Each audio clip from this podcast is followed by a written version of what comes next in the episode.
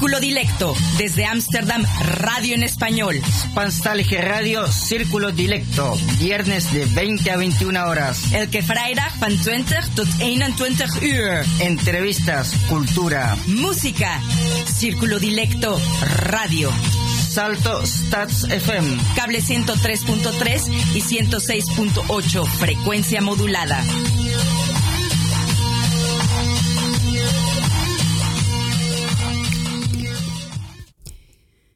Con mucha alegría de volver a los estudios de Radio Salto en vivo y en directo con nuestro programa de hoy, 10 de septiembre, desde la ciudad de Ámsterdam, volviendo después de estar ausentes por un año y medio haciendo programas en casa con nuestro programa Círculo Dilecto.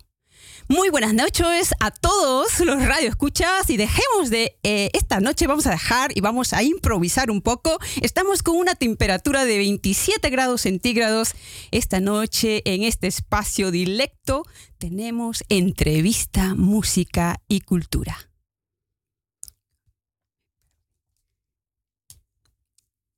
Tenemos un poco de música para ustedes volvemos en unos minutos con música y como cada viernes mis compañeros que están igualmente conectados, Alejandra, Irene, Pablo, Rómulo, buenas noches y muy contenta aquí acompañada de nuestro muy querido DJ de siempre, Rengo. Rengo, muy buenas noches.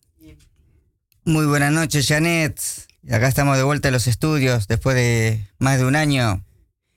Así es, estamos que nos palpita el corazón. Realmente nos hemos visto un tiempo, eh, entonces vamos a improvisar un poco porque la vida es improvisar. Y también ah. tenemos una invitada especial que nos acompaña aquí en el estudio y no es nada menos que la doctora Daniela Briseño que está aquí con nosotros. Ella está también muy emocionada de estar aquí con nosotros esta noche.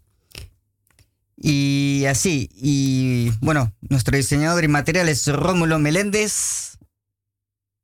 Y también... Ah, Durante la emisión del programa nos pueden, escribir, nos pueden escribir a nuestro blog o nos pueden escribir a d.circulo.gmail.com. También nos pueden encontrar en Twitter como arroba cdilecto y en Facebook como Círculo Dilecto. Ya saben, el programa de esta noche tenemos la grata visita de Daniela Briseño. Estaremos con una columna sin vértebras y mucha, mucha, mucha música a cargo de nuestro DJ Rengo Star. Y ahora seguimos con un poco de música.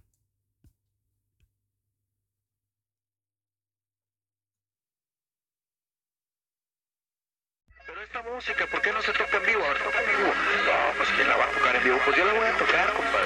Probando, sí, probando, probando. Ya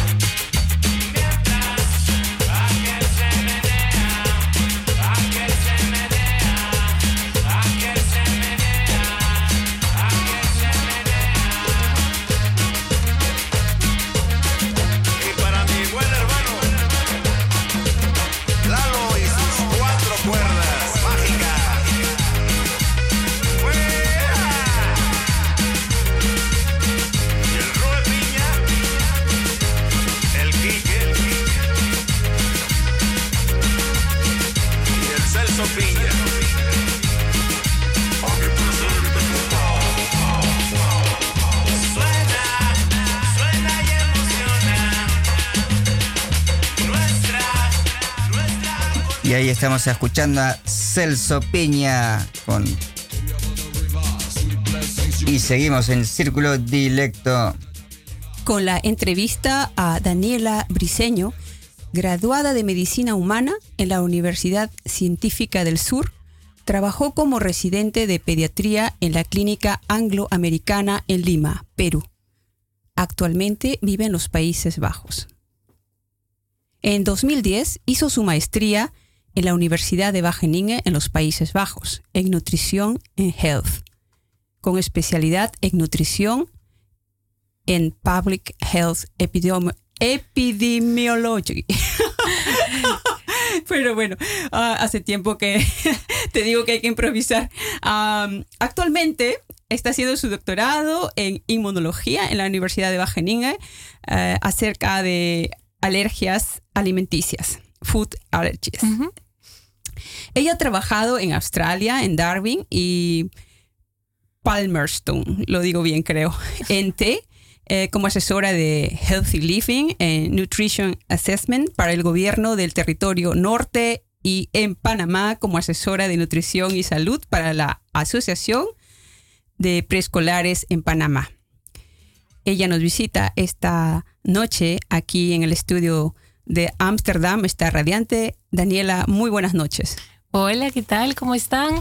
Buenas noches a todos y qué lindo poder visitarte en tu programa de inauguración de regreso a los estudios. No sabía que hoy día era tu primer programa en el estudio.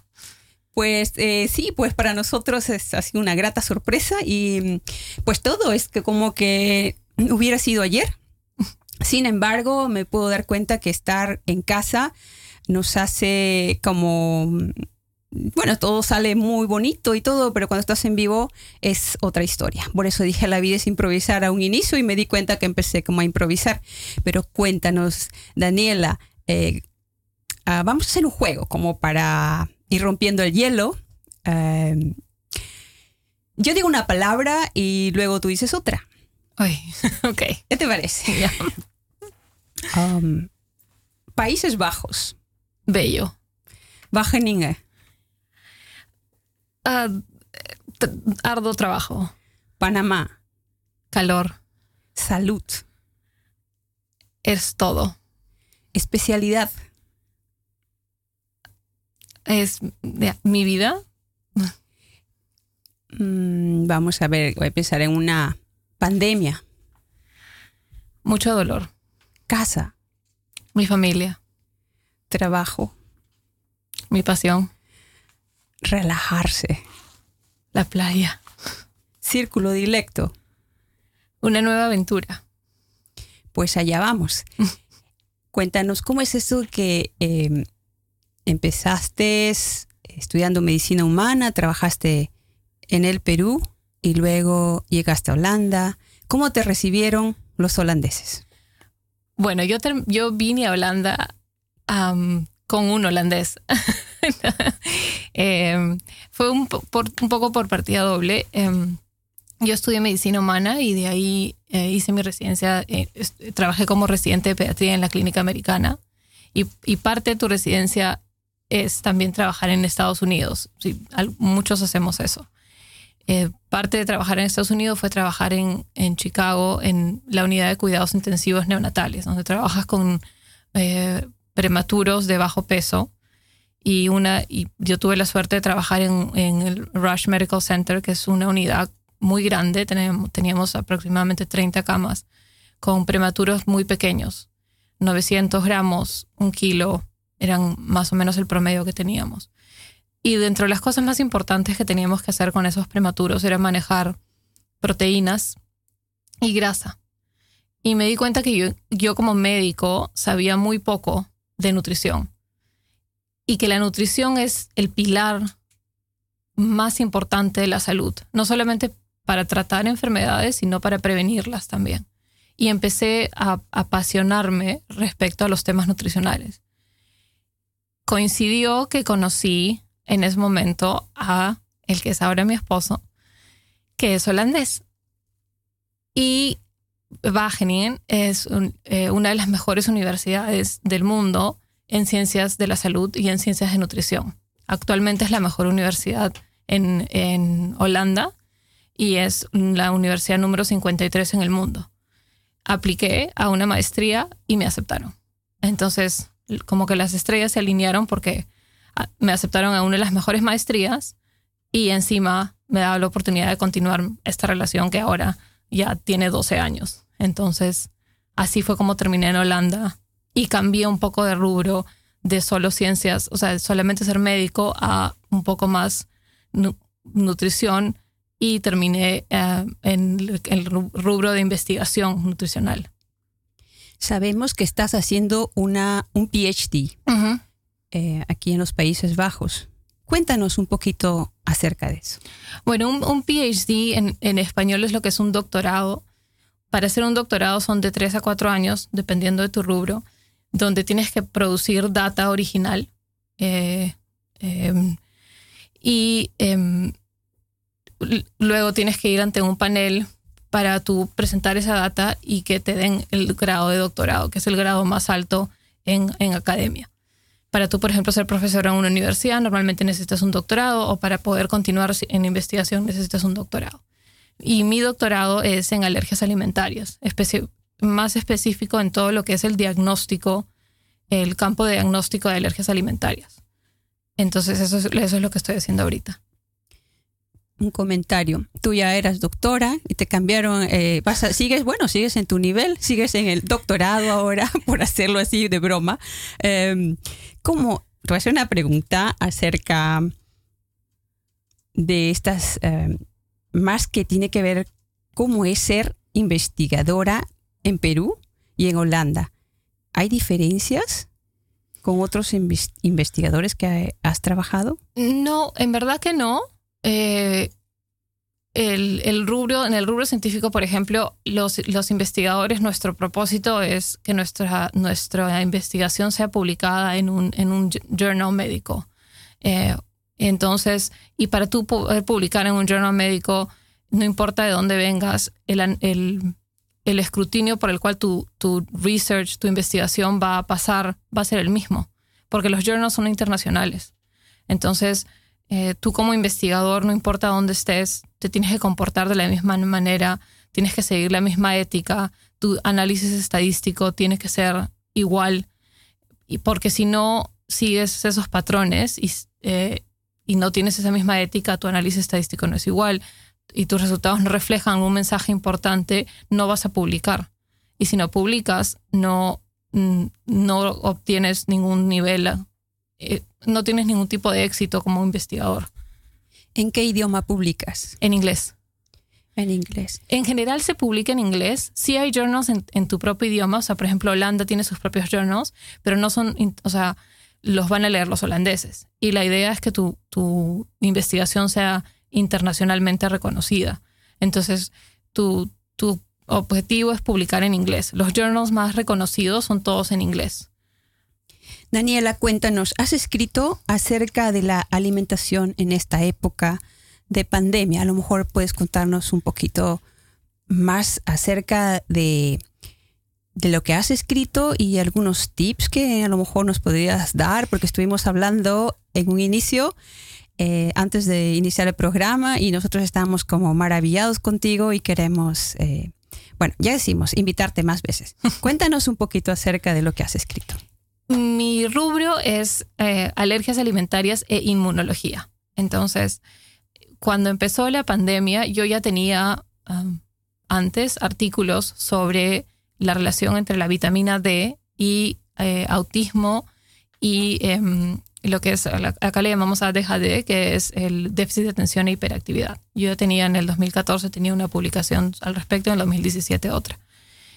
Y la vitamina D eh, en, muchos, la comunidad científica la, queremos, le queremos de alguna manera cambiar el nombre a una hormona, porque tiene un, un rol en el sistema inmune. Entonces, empezamos a hacer, inmediatamente empezó la pandemia, empezamos a hacer investigación respecto al rol que la vitamina D podía jugar en COVID, porque sabemos que la vitamina D, y más que nada corregir la deficiencia, hay muchas personas que son deficientes de vitamina D. La vitamina D eh, la obtenemos normalmente del sol. 90% de la vitamina D es al estar expuestos al sol. Y como en países como este no tenemos mucho sol acumulado durante el año, un porcentaje alto en nuestra población tiene deficiencia de vitamina D. Al tener deficiencia de vitamina D, somos más, estamos más a riesgo, en riesgo de, cuando estamos expuestos a virus respiratorios altos como la influenza, eh, como el virus, eh, virus eh, respiratorio o sincitial, o como ahora el coronavirus, de desarrollar un, un coronavirus más severo. Esa es la teoría. Em, entonces empezamos a hacer investigación respecto al link entre coronavirus, eh, COVID, eh, SARS-CoV-2 y vitamina D. Lo que muchos eh, no, no, lo que muchos que hablan de vitamina D malinterpretan es que la vitamina D no es ni un tratamiento ni un preventivo para coronavirus. Lo que es es, o la hipótesis es que si tú corriges tu deficiencia y te da coronavirus, si no, perdón, si no corriges tu deficiencia, tú eres deficiente de, vitamina D y te da coronavirus, estás en, en mayor riesgo de desarrollar un coronavirus severo. Eso es lo que nosotros estamos investigando ahorita. Eso es en mi investigación.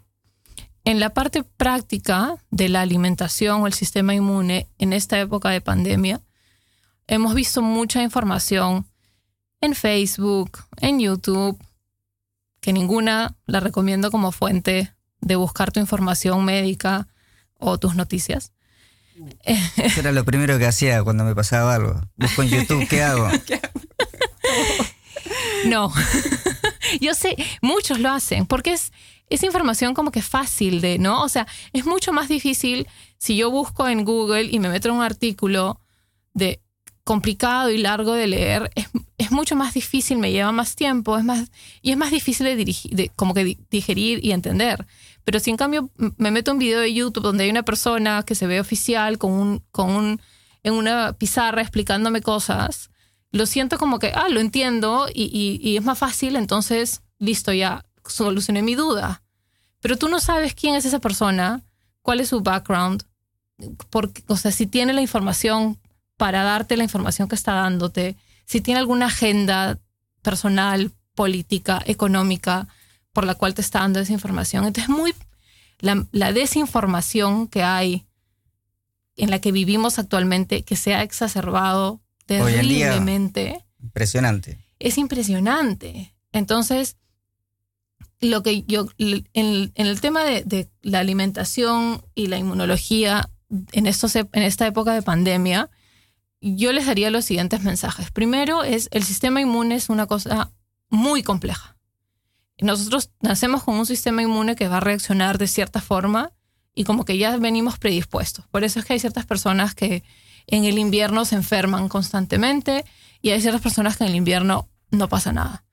Eh, y eso es algo como que con lo que nacemos. Igualito como tenemos ciertas mujeres que pueden comer lo que quieran y no suben ni un kilo y son muy suertudas. Las que comen una Y manzana. hay otras mujeres que comemos una manzana y tenemos que salir a correr cinco kilómetros para bajarla.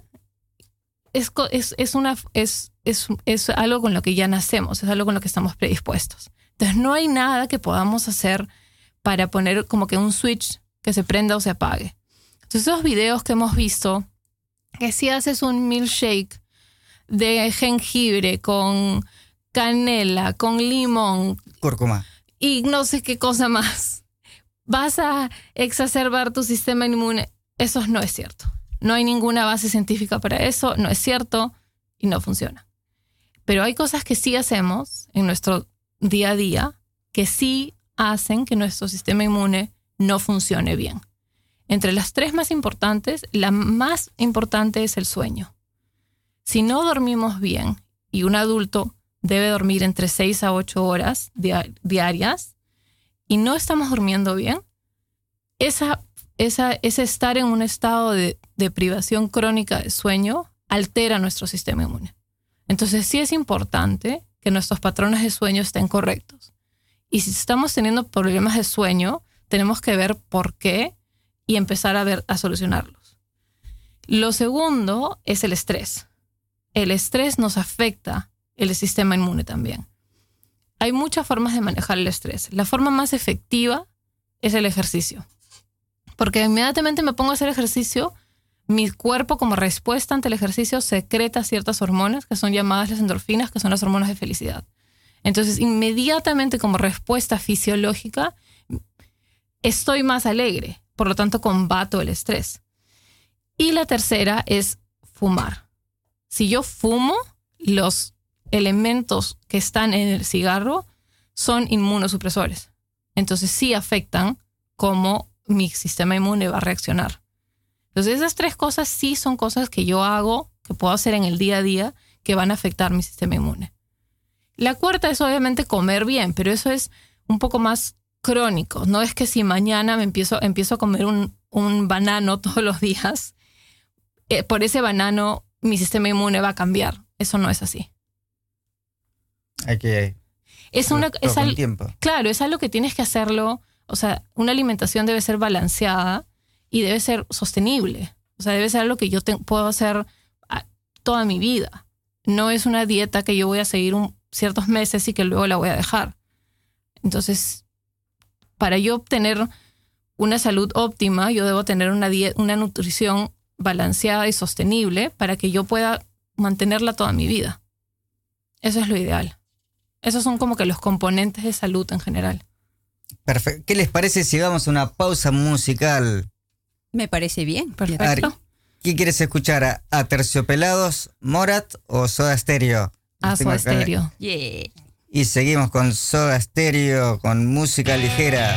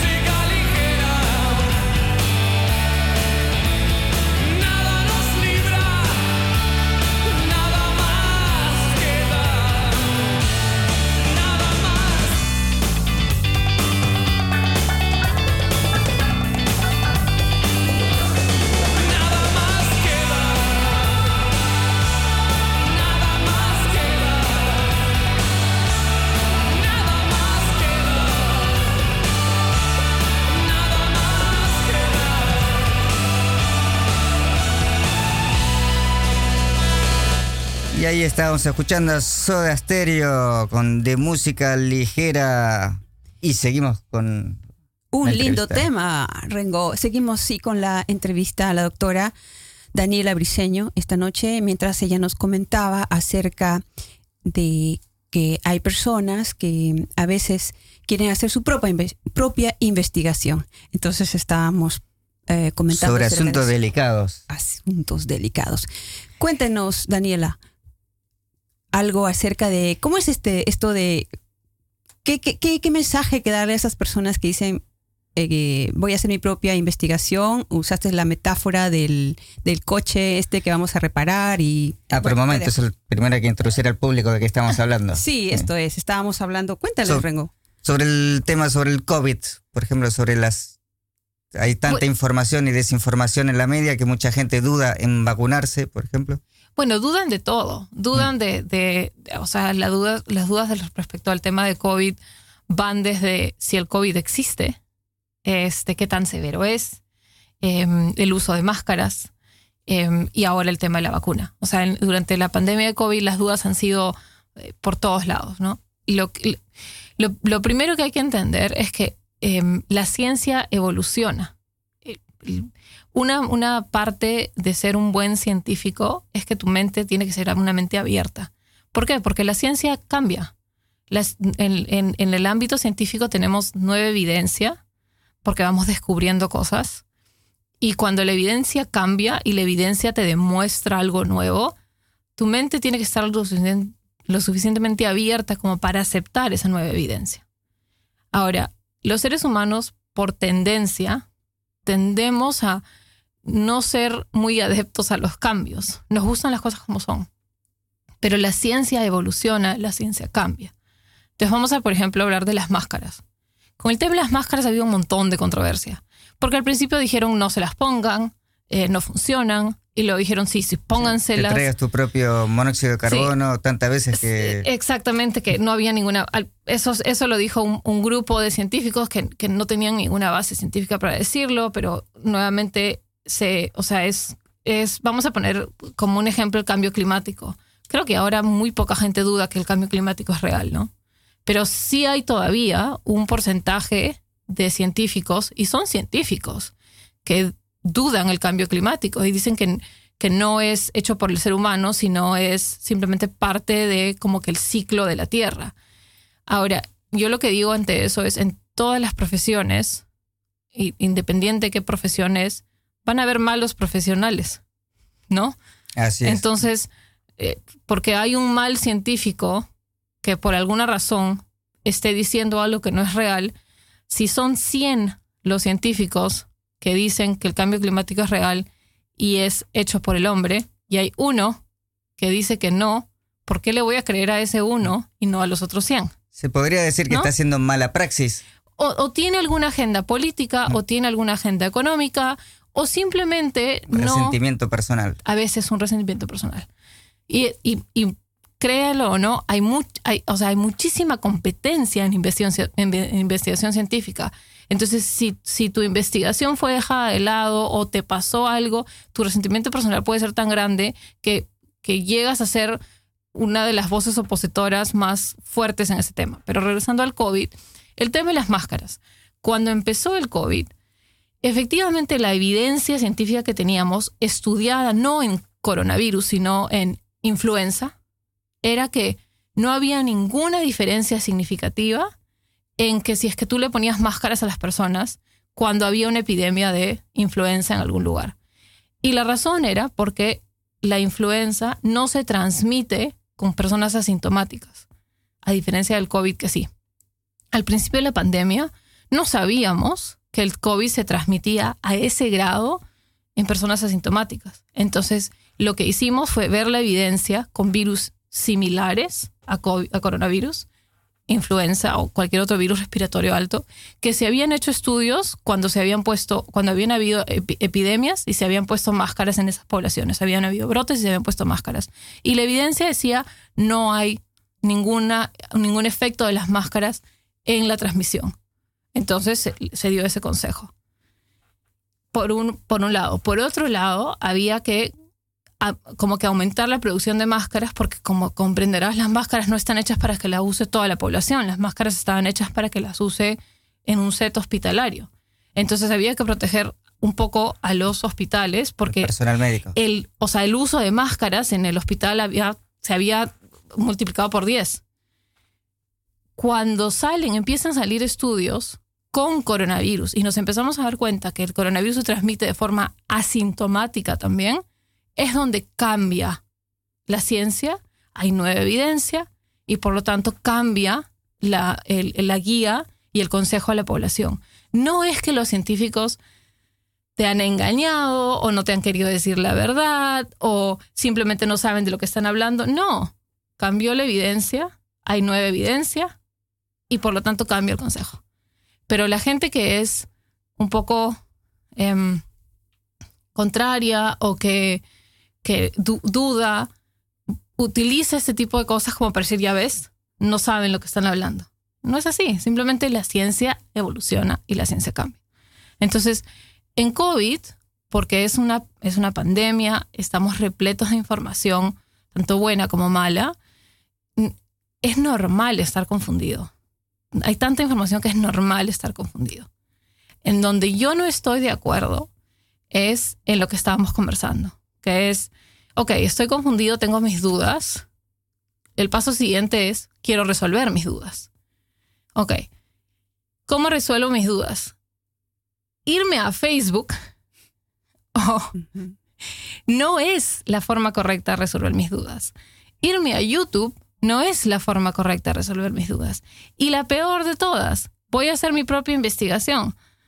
¿Cómo vas a hacer tu propia investigación? O sea, y ahí es donde yo doy el ejemplo del carro. Si mi carro se malogra y yo lo llevo a un mecánico, lo llevo a 100 mecánicos, y los 100 mecánicos me dicen, se ha malogrado, no sé, el carburador de tu carro, tienes que hacerlo, tienes que cambiarlo. ¿Cómo le voy a hacer, con qué arrogancia le voy a decir yo a los 100 mecánicos? No, señores, un ratito. Yo voy a ir a mi casa y en mi, en mi laptop voy a hacer mi propia investigación. Porque yo no sé nada de carros. Sé manejar mi carro y con las justas lo puedo estacionar. Entonces, ni siquiera sé dónde cambiar el aceite de mi carro. Porque no tengo, no tengo esa preparación. No- nunca he estudiado mecánica de automóviles ni nada como para yo poder hacer una investigación adecuada sobre qué cosa le puede pasar a mi carro. Entonces, ¿qué cosa voy a hacer? Voy a ir a Google y voy a poner mi carro no arranca, hace ruido, ¿Será el carburador? Room Room. Me van a salir un montón de páginas, un montón de videos y yo voy a tratar de hacer clic y ver cuál me parece el más convincente, pero no tengo absolutamente ninguna base para poder distinguir qué cosa es verdad, qué cosa es mentira, qué cosa está basada en, en- en- en ciencia, qué cosa es simplemente alguien que se inventó un montón de cosas y me está diciendo que si le meto azúcar al motor, el motor funciona más puro. No sé.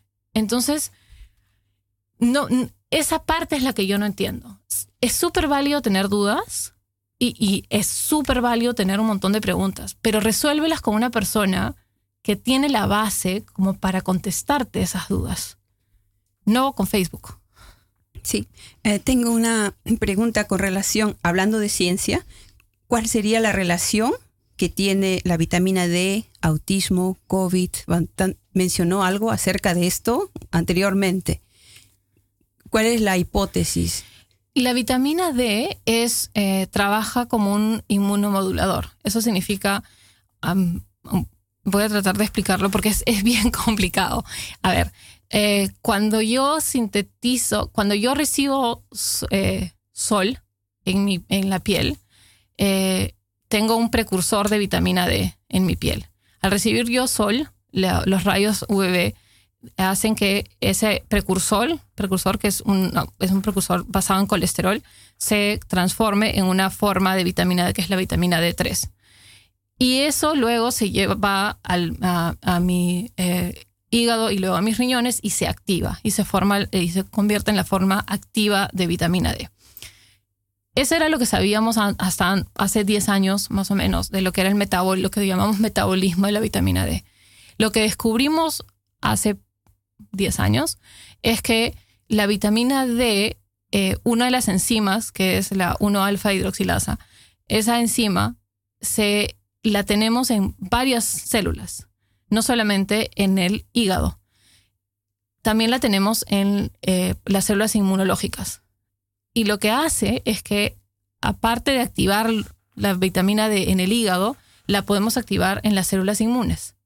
Entonces, pero cuando se activa la vitamina D en la célula inmune, esa vitamina entra al núcleo de la célula y empieza a formar genes nuevos.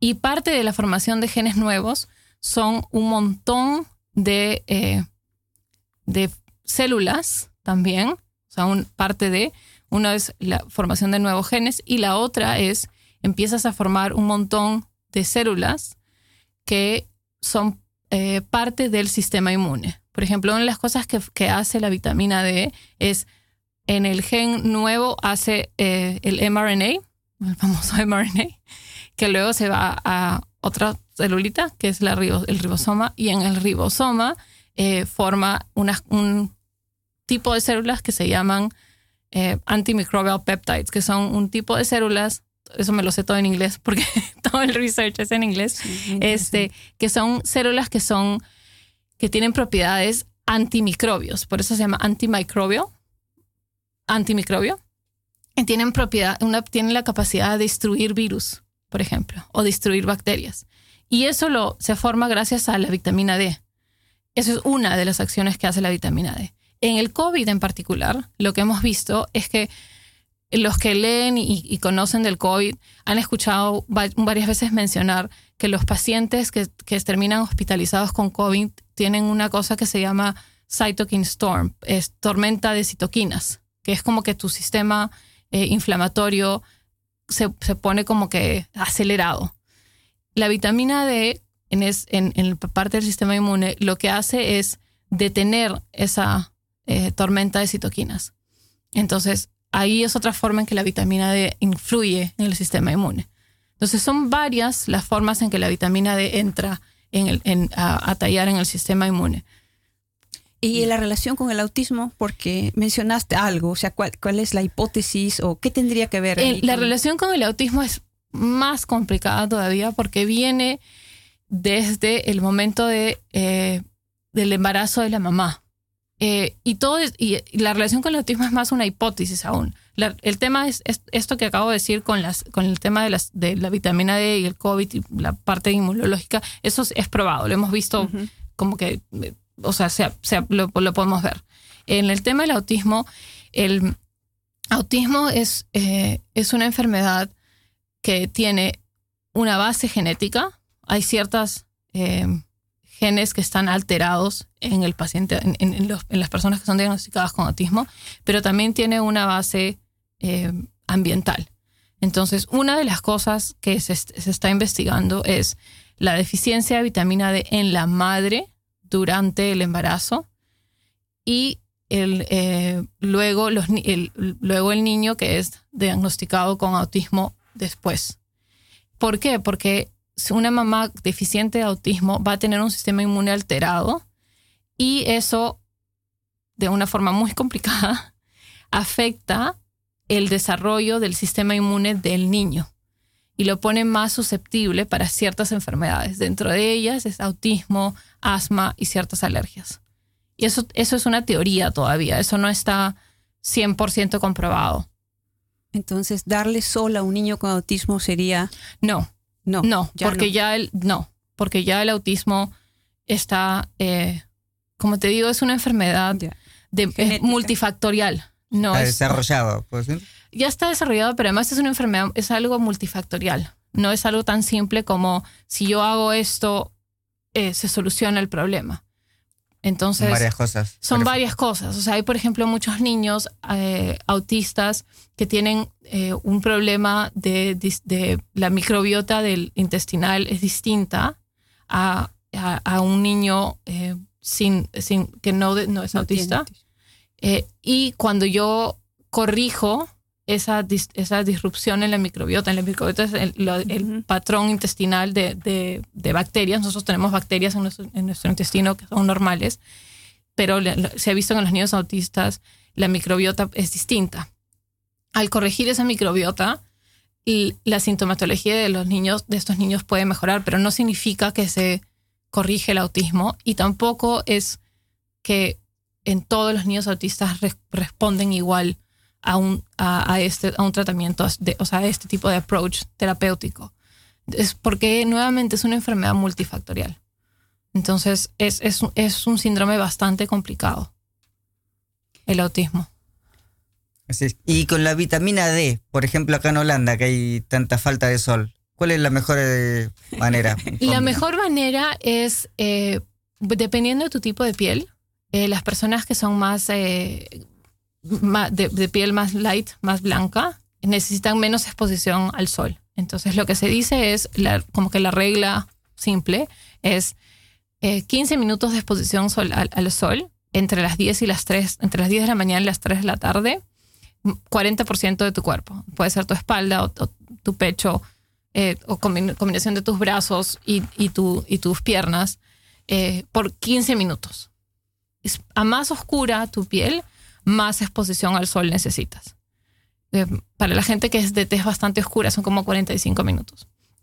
Ahora, la forma más fácil es si tú no eres una persona que está mucho afuera. eh, y, y su- y lo que ahora nosotros estamos poniendo como hipótesis es que a raíz de los lockdowns, la prevalencia de vitamina D ha subido.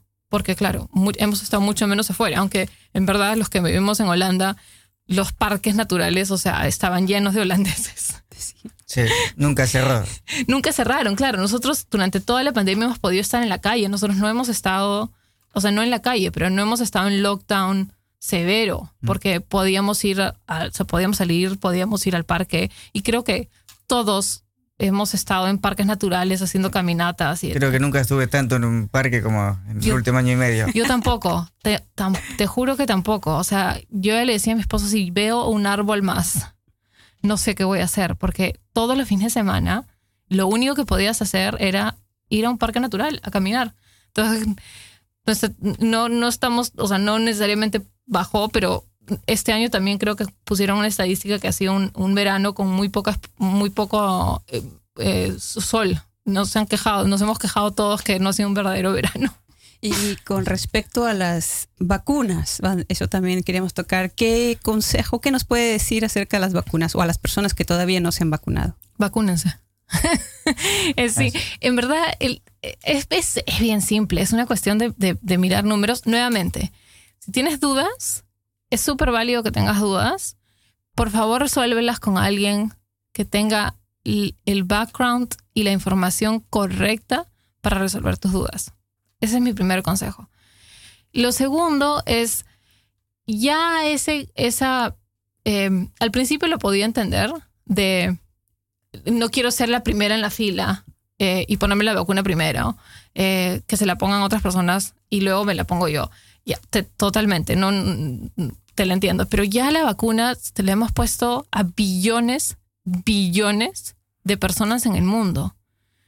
Ya no sé cuánto más, cuánta más investigación quiere la gente Están esperando Ver. a que le salga cinco ojos. no, no entiendo. Entonces, es, es una de las vacunas más investigadas. Es, ese- esa teoría de que es que no ha sido no ha sido investigada por largo tiempo. Escucho gente que me dice, no, pues cuando la vacuna esté 10 años en el mercado. Y le digo, ¿pero qué vacuna ha estado 10 años en el mercado para que la gente se le empiece a poner? Eso no existe. O sea, la, vac- la vacuna se desarrolla, pasa los trials de, de seguridad y se empieza a colocar la gente. Así, así ha sido siempre. Y, y- y los trials de seguridad tienen un tiempo de duración. No es que duran durante 15 años. Ninguna vacuna se ha probado durante 15 años y luego se ha puesto en la población. Eh, Si han durado más, por ejemplo, la vacuna de la polio, de polio duró más porque un año demoró revisar la data nada más. ¿Por qué? Porque en la época que se hizo la vacuna de la polio, no había los programas analíticos que tenemos ahora, que son automáticos, que te hacen la estadística en una hora. La data se analizaba manualmente. Entonces, se demoraron un año en analizar la data de la población que habían estudiado. Entonces, ya, ya creo que esa excusa ya, en verdad, ya es un poco inválida. Y después hay mucha gente que no se vacuna y se pone en contra de las vacunas solo porque tiene trauma de niño que no le gusta que lo pinchen. Porque escándalo que hacen ahí que... Y a- si no te gusta que te pinchen, no sé qué tanto te va a gustar estar entubado. Y sí. Porque ahora la, o sea, el COVID no se va a ir. No, e- e- esa idea de que, que, que el, el COVID va a desaparecer. En, en la historia del, del ser humano nos hemos des- deshecho de, de dos enfermedades, nada más. Entonces, el, el COVID va, va- va a ser- lo que la influenza es, en el sentido de que todos los años va a haber un cierto número de casos y ciertas personas van, cierto número va a terminar en el hospital y cierto número va a desgraciadamente fallecer a raíz de COVID. Lo que, lo que vamos a lograr a través de la vacunación es que ese número sea mínimo eh, y que ya no afecte nuestra, nuestra vida diaria. La única forma de lograr eso es que tengamos cierto número de la población vacunada, la única. Entonces, lo que está pasando ahora en la mayoría de países que logran eh, ciertos niveles de vacunación, 70%, 60%, s- por ahí, porque para poder llegar a esos, para poder controlar de alguna manera la pandemia, lo que se necesita es 85 a 89% de vacunación completa. Si no llegamos a eso, las vacunas son bastante efectivas. Entonces, lo que está pasando, y lo pueden ver en, claramente en Estados Unidos, por ejemplo, es que se está convirtiendo en una pandemia de los no vacunados. Porque 99, 98%, dependiendo de la zona, de las personas que están hospitalizadas son no, están no vacunadas. Y ya los, la, eh, el, la- el número de muertes en Estados Unidos ya regresó al número en su pico en marzo, cuando todavía no estaban vacunados la mayoría. ¿Por qué? Porque con esta variante, la nueva variante, mucha gente se contagia, pero ¿quiénes se contagian? Los que no están vacunados. Entonces, si, le tienes, si no estás vacunado, te estás poniendo en riesgo altísimo de infectarte con el virus. Tarde o temprano te vas a infectar. La pregunta es, ¿qué tan severamente? Entonces, ese es el riesgo que tú estás asumiendo como una persona que no quiere vacunarse.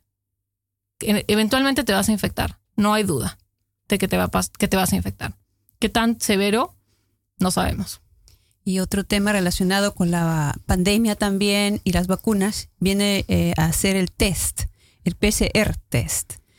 Eh, actualmente, por ejemplo, personas que quieren ir al Perú de Europa me preguntan, Janet, eh, ¿tú sabes a lo mejor si para ir al Perú ya estoy vacunada dos veces? Eh, ¿tie- ¿Es necesario hacerme un, PC un PCR test? Bueno, eso es parte de política también, ¿no? Eh, ¿Tiene alguna finalidad? O, ¿Qué puede decir al respecto? Yo creo que ya no, o sea, ya si estás vacunado, lo que pasa es que las personas vacunadas por, eh, todavía pueden infectar. A ver, la vacuna no te protege de la infección. No, Tú vacunada todavía te puedes infectar. Lo que la vacuna te protege en un 90 y- 97% va disminuyendo conforme van pasando los meses, pero te protege en un 97% es de desarrollar síntomas severos, de estar en un hospital y de morir del virus. Pero personas vacunadas pueden estar infectadas, o sea, se pueden infectar y ser asintomáticas y simplemente no darse cuenta de que están caminando con, con COVID.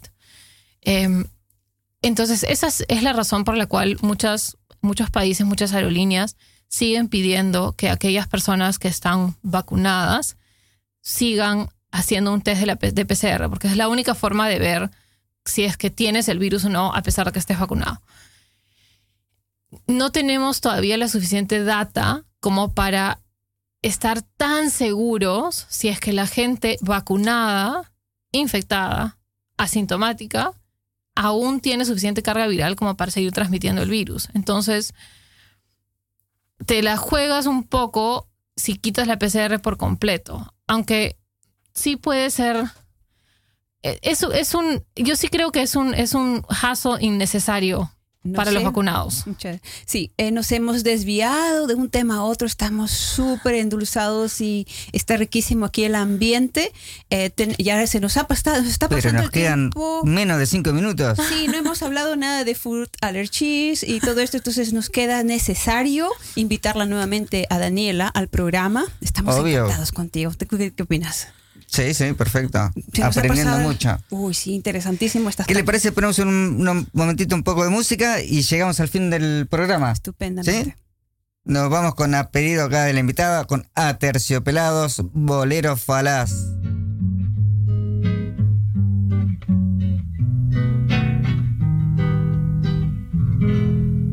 y dice Busca de mis bolsillos pruebas de otro cariño Pelos en la solapa, esta sonrisa me delata. Labial en la camisa, mi coartada está hecha trizas. Estoy en evidencia, engañar tiene su ciencia. Estoy hasta la coronilla. Tú no eres mi media costilla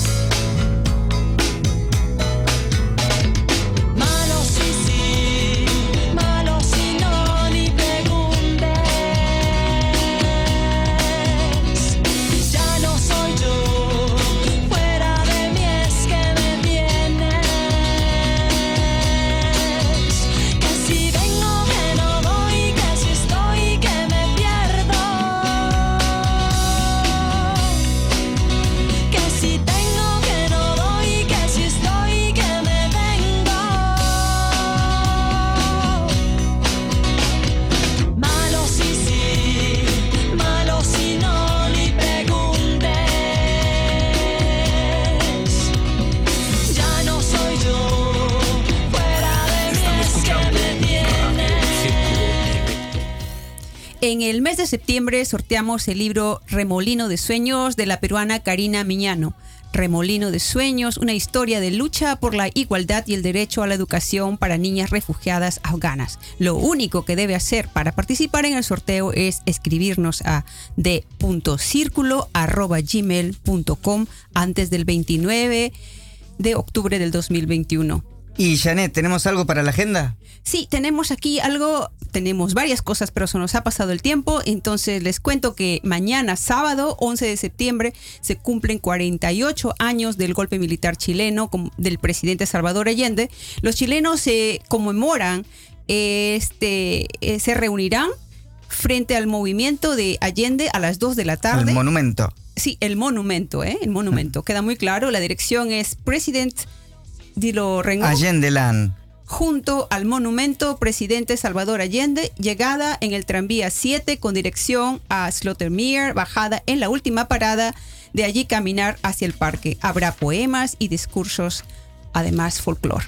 Y muy bien, está llegando el fin del programa. Rómulo Meléndez nos representa jurídicamente ante Salto. La gente que, den, que tenga ideas, sugerencias, exigencias o algo para dar a conocer puede hacer contacto con nosotros a través de d.circulo.gmail.com. Y llegó el momento de, de los saludos. Agradecemos a nuestra invitada Daniela Briseño. Les deseo un exquisito fin de semana. Y también quiero enviar un saludo muy especial a Hendrik por su cumpleaños. Y Daniela, ¿tienes algún saludo? ¿Alguien que le quieras mandar saludos? No, pero muchas gracias por invitarme y espero que los haya podido orientar con alguno de mis consejos. Y sí, muchas gracias. Yo, como siempre, le mando mis saludos a mi abuela y a todos los radio oyentes de Radio Círculo Dilecto. ¿Algo más para decir, Janet? En nombre de todo el equipo, les deseo un buen fin de semana y esperamos encontrarlos de nuevo el próximo viernes 17 de septiembre en Círculo Dilecto Cable 103.3 y Ether 106.8 FM Radio Salto.